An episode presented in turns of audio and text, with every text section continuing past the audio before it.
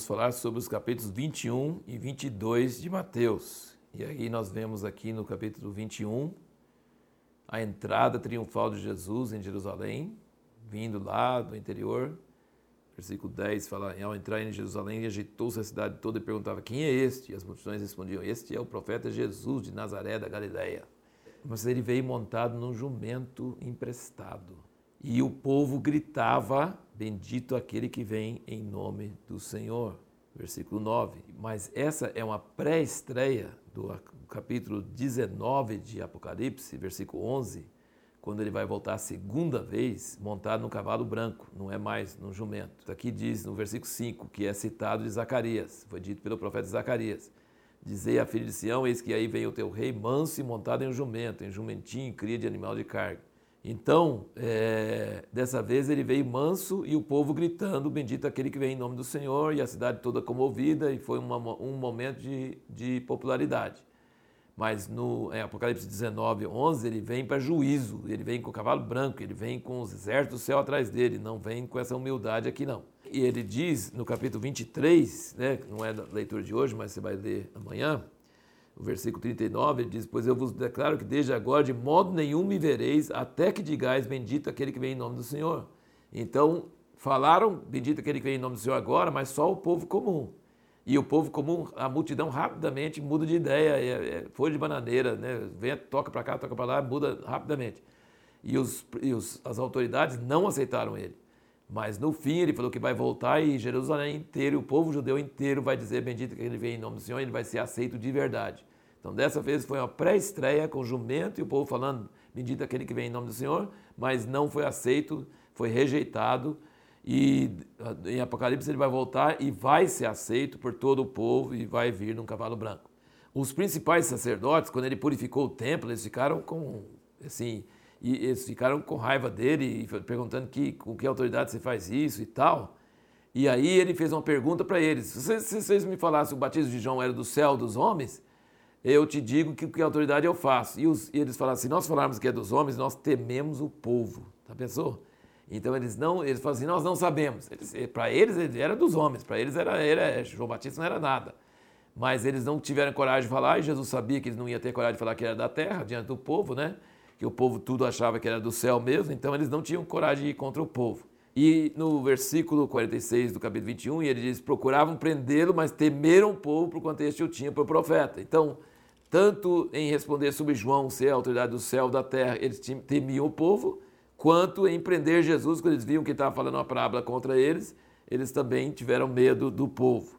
Mas essa popularidade dura pouco. Vocês vão perceber nos próximos capítulos como essa popularidade mudou. Então, nunca confie em popularidade. Nunca confie em aplauso do povo. Nunca confie. Jesus não confiava e nós também não podemos confiar nunca na popularidade, na democracia, nos votos é, do populares, nada disso. Porque eles mudam de um dia para o outro. É, é falso, é, é muito hipócrita, muito falso.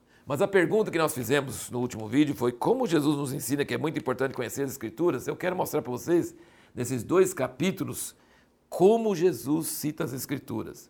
Primeiro você vê, ele estava no templo, no capítulo 21, versículo 15, vendo, porém, os principais sacerdotes e os escribas as maravilhas que ele fizera, e os meninos que clamavam no templo, Osana ao filho de Davi, indignaram-se e perguntaram-lhe, ouves o que esses estão dizendo? Respondeu Jesus, sim, nunca leste?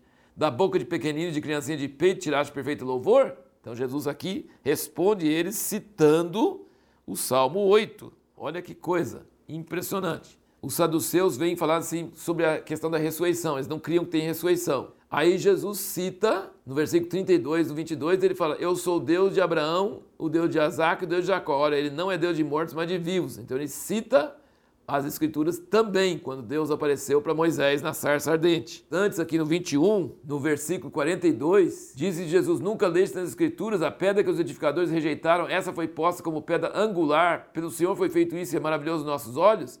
Isso aí é Salmo 118. Aqui no, no versículo 34 do 22, ele diz: Os fariseus, quando souberam que ele fizera emudecer os saduceus, reuniram-se todos. Um deles, doutor da lei, para experimentar, interrogou, dizendo: Mestre, qual o grande mandamento da lei? Respondeu Jesus: Amarás o Senhor teu Deus de todo o teu coração, de toda tua alma, de todo o teu entendimento. Esse é o grande primeiro mandamento. Isso é onde? Deuteronômio 6. E o segundo, semelhante a este, é amarás o teu próximo como a ti mesmo. Levítico 19. Então Jesus soube catar do Velho Testamento versículos para dizer do primeiro e o segundo grande mandamento. E aí ele tinha feito, eh, tanto os saduceus ficar calados, quanto os fariseus. Os saduceus eram os modernistas e os fariseus eram os tradicionais, os fundamentalistas. E aí ele faz pergunta para eles. Ele diz, no versículo 42 do 22, Que pensais vós do Cristo? De quem é filho? Responderam eles, de Davi. Replicou-lhes ele: Como então que Davi no Espírito lhe chama Senhor, dizendo: Disse o Senhor ao meu Senhor: Assenta-te à minha direita até que eu ponha os teus inimigos debaixo dos teus pés. Se Davi, pois, lhe chama Senhor, como é ele seu filho? É, essa pergunta é muito forte, porque nunca você pode falar chamar seu filho de Senhor. Mas como Jesus é filho de Davi e filho de Deus, Davi podia chamar ele de Senhor. Mas eles não souberam responder e Jesus soube perguntar. E isso aqui é o Salmo 110. Então você vê, quantas vezes que Deus, Jesus usou as escrituras para responder perguntas ou para confundir as pessoas e para é, dar o nó na cabeça deles. Então é muito importante conhecer as escrituras. Ele era o filho de Deus, mas ele citava as escrituras. Ele não, é, ele não achava que as escrituras não tinham fundamento. E quando eles mandaram pegar ele numa cilada, aqui no versículo 15 do 22, eles mandaram os herodianos para perguntar se era lícito dar tributo a César. Eles queriam que ele falasse que não, não precisa dar tributo para César, não, e aí ia ser um crime, né? Ia ser um crime. E Jesus teve sabedoria para discernir qual era a cilada que eles estavam armando e falou: traz uma moeda. Aí viraram a moeda e falaram: de quem é essa imagem? César. Então dá para César o que é dele. É a melhor coisa. Então se vê a sabedoria de Jesus em escolher parábolas, em responder perguntas, em resolver problemas, em fazer perguntas. Muita sabedoria. É, e as três parábolas aqui, a parábola dos dois filhos, um que queria ir, o, o, falou que ia e não foi, o outro falou que não ia e foi.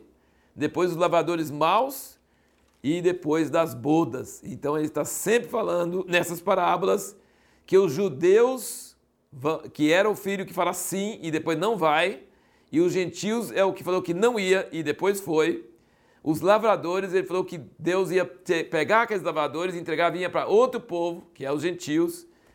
E aquela, aquela palavra dos, dos, trabalhadores que nós falamos, que os trabalhadores da, de, das 5 horas da tarde são os gentios que não serviram a Deus por séculos e aí vão servir e vão ganhar o mesmo prêmio. Então, assim, Jesus está sempre falando nessas parábolas é, sobre a destruição do templo, sobre é, a destruição de Jerusalém, sobre a rejeição de Israel, sobre a entrada dos gentios para fazer ciúme neles.